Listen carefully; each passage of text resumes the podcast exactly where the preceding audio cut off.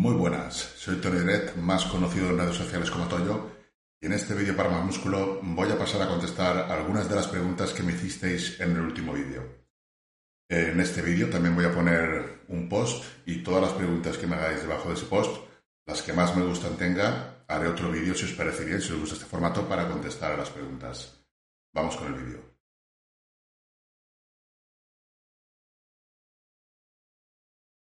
La primera pregunta de Andrés Morales pregunta, fuerza isométrica, ¿cuándo y por qué aplicarla? Bien, en hipertrofia eh, la fuerza isométrica pues no tendría demasiado cabida. Tenemos que pensar que lo que buscamos es una estimulación por igual en todas las fibras. Y cuando aplicamos fuerza isométrica, solamente estamos aplicando fuerza estimulando una determinada porción de las fibras.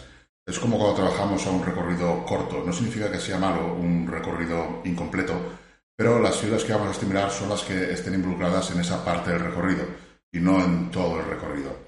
No es bueno ni es malo. Eh, simplemente la hipertrofia se va a generar más en esas zonas, tanto la hipertrofia como la fuerza. Pensando que podemos conseguir fuerza con un recorrido más corto en esa determinada zona, nos podría ser interesante aplicar fuerza isométrica cuando quisiéramos mejorar, por ejemplo, un punto de estancamiento. Pero esto en vistas a fuerza más que hipertrofia, ¿vale? En hipertrofia, pues, un rango más completo, pues, sería más interesante que, una fuerza isométrica. Pero bueno, supongamos que tenemos un punto de estancamiento, por ejemplo, en el press banca, en esta zona, en la zona del final del recorrido, podríamos aplicar en, en una serie, en varias durante el tiempo, una pequeña parada aquí isométrica con lo cual haría que esta parte del recorrido, estas zonas, estas fibras se hicieran más fuertes. Y eso, con el, tiempo, con un poco de práctica, nos ayudaría a superar ese punto de estancamiento. Y ese punto de estancamiento podría estar en cualquier ejercicio, en cualquier parte. Si estuviera, por ejemplo, aquí, pues aplicaríamos aquí la, fuerza isométrica en vistas a mejorar ese punto de estancamiento. Esa sería una aplicación que podríamos tener en lo que sería la fuerza isométrica. Pero como digo, en hipertrofia, pues no es una cosa demasiado interesante, salvo en momentos puntuales para salvar puntos de estancamiento y poco más. No, no le doy mucha utilidad. Toyo, una consulta. Para epicondilitis por sobrecarga, ¿cuánto recomienda descansar? Me siento en un momento genial con fuerza y no me gustaría bajar la carga. ¿Qué me recomienda? Otro saludo para allá desde España. Pues bueno, aquí seguir las indicaciones eh, del profesional médico que te trate. A partir de ahí, en caso de que, de que pudieras entrenar, sí que podrías hacer cosas. Podrías, por ejemplo, usar bandas de oclusión en los brazos, con lo cual la carga que tendrías que usar para los ejercicios sería menor. Y eso favorecería la recuperación de la inflamación del tendón, ¿no? Eso por un lado.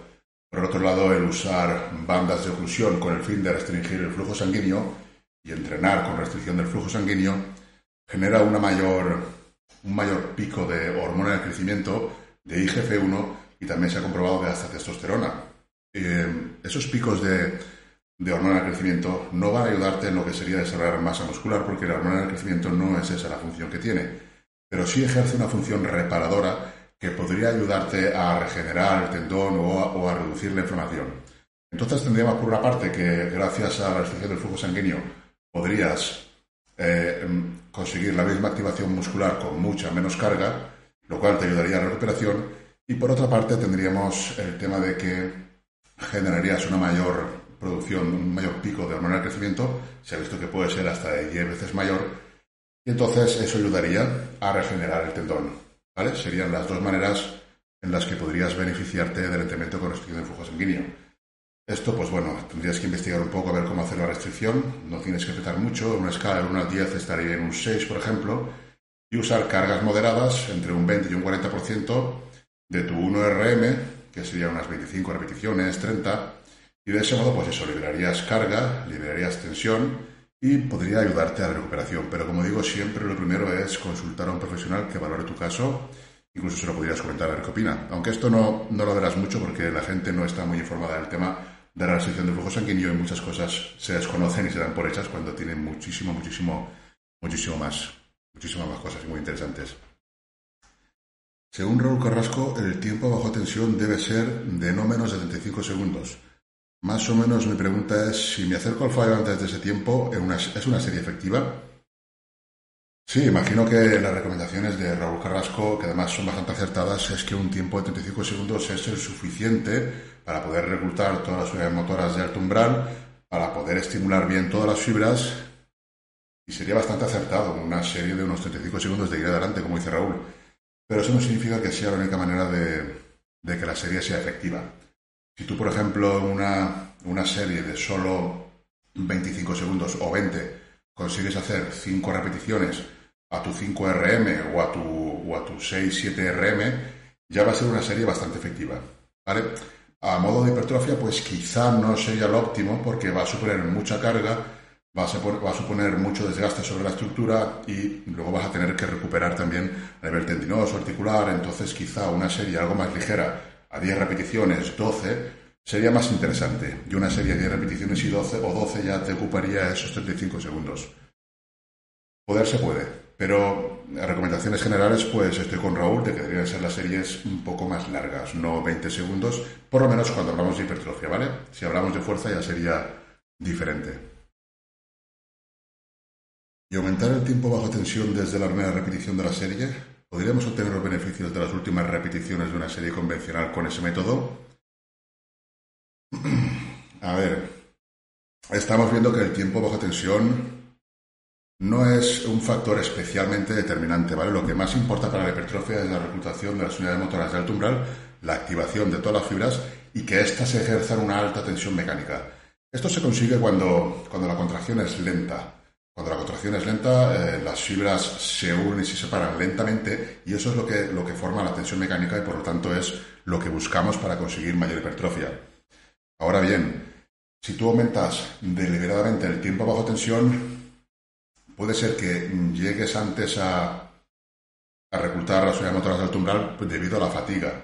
Puedes generar fatiga y mm, la, fatiga de las fibras de tipo 1 pues haga que las fibras de tipo 2 tengan que entrar en acción. Esto podría serte útil si, por ejemplo, no pudieras manejar mucha carga y no quisieras hacer, por ejemplo, 40 repeticiones. Podrías hacer repeticiones súper lentas con una carga, digamos, ligera y eh, llegarías antes al fallo, antes a la reclutación total de todas las unidades motoras si hicieras repeticiones lentas. Mm, no sería lo óptimo, pero podría tener cabida en según qué casos. En ese caso, pues sería interesante. Por lo demás, eh, aumentar el tiempo bajo tensión de forma deliberada, pues no es una estrategia demasiado, salvo excepciones, no es demasiado inteligente. Lo más normal sería la fase concéntrica hacerla explosiva, sobre todo en multiarticulares, y la excéntrica pues un poco más controlada. Digo multiarticulares porque en analíticos no queremos una fase explosiva, por ejemplo, en unas extensiones de de codo no queremos una fase explosiva, queremos una fase controlada en todo momento para generar tensión, es diferente. Pero en multiarticulares que prima más la fuerza, pues es más necesario una fase explosiva en la concéntrica. Y la excéntrica, pues no tiene por qué ser de demasiados segundos, simplemente con que esté controlada ya sería suficiente. Si es verdad que si la controlamos bastante, vamos a generar más tensión mecánica que si la dejamos caer. Ni una cosa ni otra. Un término medio podría ser lo más interesante. ¿Podrías comentar por qué realizar diferentes ejercicios y no hacer solo los que mayor activación tengan? No soy culturista, pero sí entreno bastante. Mm, vale. El nivel de activación de, un grupo, de un músculo, es, importante. Es importante, pero también es importante que, haya una gran tensión mecánica. Si consigues activar muchos grupos, pero no hay tensión mecánica suficiente, pues el nivel de estímulo para hipertrofia no es el adecuado. A partir de ahí, por lógica, sí que sería, sí que sería ideal hacer ejercicios que, que favorezcan la activación, que se vea que tienen más activación, pero como digo, no es el único punto importante. Por ejemplo, una, una menor estabilidad genera una mayor activación. Se ha visto, por ejemplo, que, el, el, press de banca con los pies apoyados en el banco activa más el pectoral y no por ello tenemos que hacer el press de banca con los pies apoyados en el banco, porque eso genera inestabilidad. Te puede servir con cargas del 70%, podrías activar mejor las fibras y conseguir en principio más hipertrofia con una carga del 70%, pero la poca estabilidad te impediría a lo mejor usar cargas del 80, del 90%. Yo por lo menos no me la jugaría con la banca y los pies encima, de, encima del banco. Entonces es importante, pero no es el único factor. El principal factor para conseguir la hipertrofia sería la tensión muscular y esta se va a dar cuando la repetición sea lenta. Las repeticiones lentas son las que más tensión mecánica estamos generando. Y lentas me refiero a que tú hagas toda la fuerza posible, pero no seas capaz de aumentar velocidad. Si tú la haces lenta de forma deliberada, no es lo mismo. Ahí no es la misma tensión mecánica la que se estaría produciendo. Entonces, ¿puedes aparentar estar fuerte sin estar fuerte? O sea, moviendo pesos tan livianos como para poder hacer 30 repeticiones. Bueno, puedes mover pesos en los que hagas 30 repeticiones y puedes estar muy fuerte y puedes mover cargas que hagas 30 repeticiones y puedes no estar fuerte, depende de la carga que manejes. Yo, por ejemplo, hago 30 repeticiones con 100 kilos en banca y eso es estar fuerte. Si otra persona hace 30 repeticiones con 50 kilos en banca, pues a lo mejor eso ya no es estar fuerte. Se puede conseguir hipertrofia a, altas y bajas repeticiones. Un término medio entre 10 y 20 repeticiones pues sería lo más indicado quizá, ¿no? 30 ya son muchas, pero se puede conseguir, se puede conseguir hipertrofia a 30 repeticiones porque las últimas repeticiones va a haber mucha tensión mecánica. Si tú haces una serie a 30 repeticiones con una carga ligera, en principio ligera, ligera para hacer 10, pero para hacer 30 ya no es tan ligera. Si tú cuando llegas prácticamente al fallo, la velocidad de la barra es muy lenta, eso significa que está generando muchísima tensión mecánica. Y, el músculo no sabe si ahí hay 100 kilos o si hay 150, sabe que está generando la máxima tensión que puede. Entonces, sí, se puede estar fuerte, moviendo cargas en las que hagas 30 repeticiones. Porque si tú haces 30 eh, repeticiones con una carga, eh, eres fuerte para esa carga en 30 repeticiones. Y si la carga es, es, entre comillas, ligera, con una carga más elevada harás menos repeticiones. Es que no, no tiene nada que ver. Aparentar estar fuerte sin estar fuerte. A ver, que tú hagas 30 repeticiones no significa que no estés fuerte. Como te he dicho, tú puedes hacer 30 repeticiones con 100 kilos y estar muy fuerte. Porque son 100 kilos. Y puedes hacer 30 repeticiones con 50 kilos y no estar fuerte. O sea, no tiene relación. La explicación de que puedas conseguir hipertrofia a altas repeticiones es lo que te he comentado, pero no está, no está relacionado. O no porque hagas a 30 repeticiones vas a ser menos fuerte. Hola Tony, ¿las bandas o gomas pueden ayudar a aumentar esa tensión mecánica? Si es así, ¿en qué serio momento incluirlas?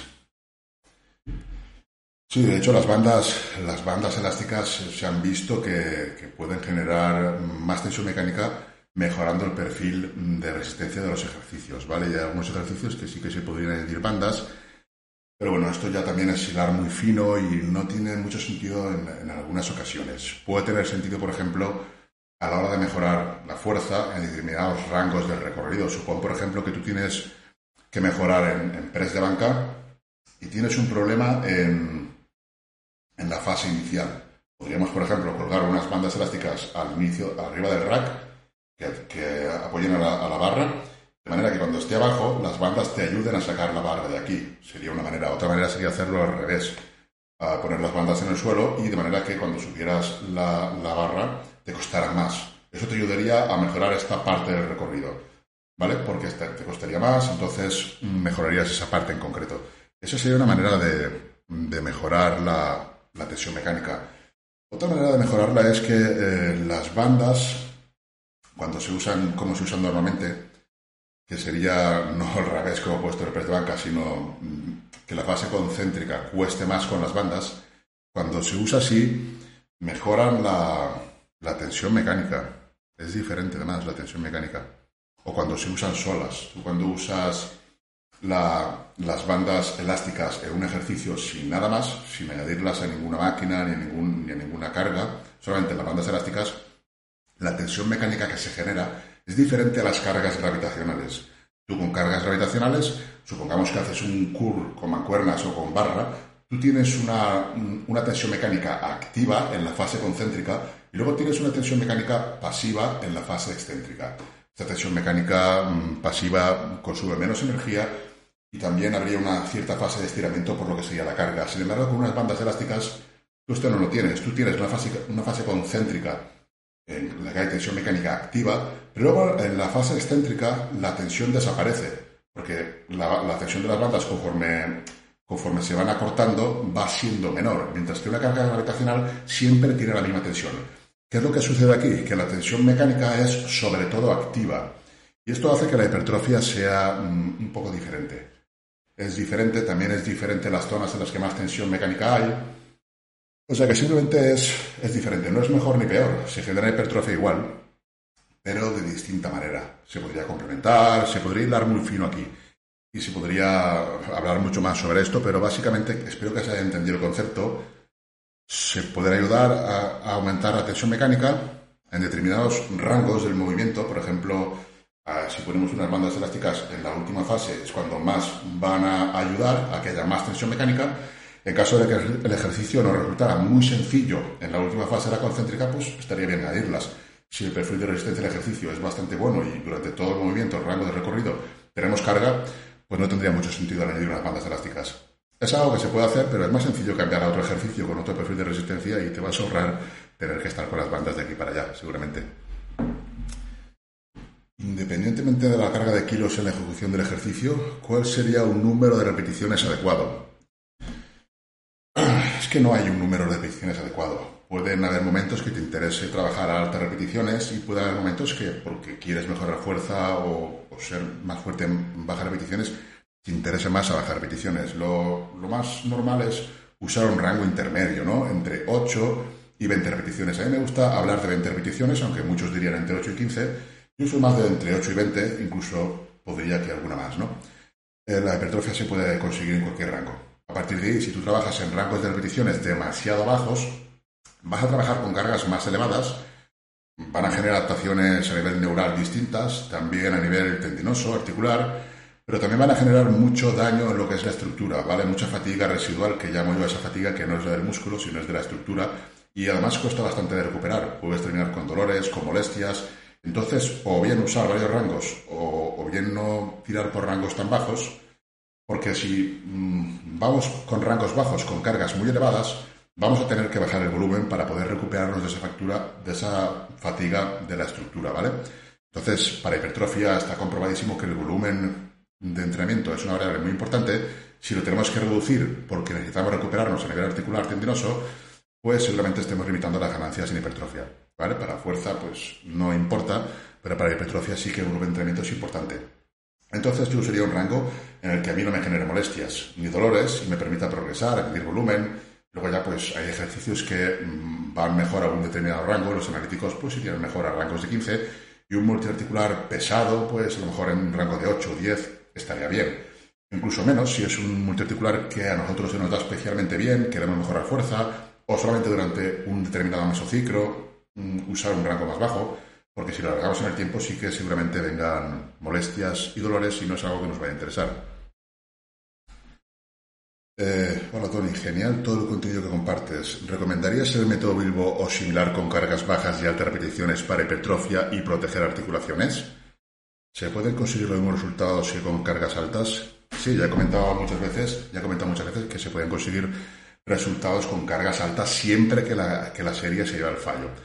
El método Bilbo es un método, pues, la verdad que muy interesante, muy bueno. Tengo un vídeo en mi canal de YouTube donde explico el por qué funciona, lo desgrano a fondo no voy a entrar ahora en muchos detalles. Lo que sí que te puedo decir es que me parece un buen método y sobre todo me parece un método para, para progresar en un determinado ejercicio. No lo usaría como método de hipertrofia general aplicándolo en todos los ejercicios. Lo usaría, por ejemplo, en press de banca para mejorar ese gesto en concreto, o bien press de banca, o bien press en hammer, o bien un determinado ejercicio. Y en un mesociclo me centraría en mejorar en un determinado ejercicio, en un mesociclo o en varios, depende ya de mis prioridades pero no usaría método vivo para banca, luego para sentadilla, luego para press militar. No lo usaría en varios ejercicios. Es muy demandante, entonces con solo mejorar en uno de los ejercicios que yo eligiera, ya creo que sería suficiente. Sí lo recomiendo si el objetivo es mejorar fuerza y mejorar hipertrofia en un determinado grupo y solamente en un ejercicio cada vez.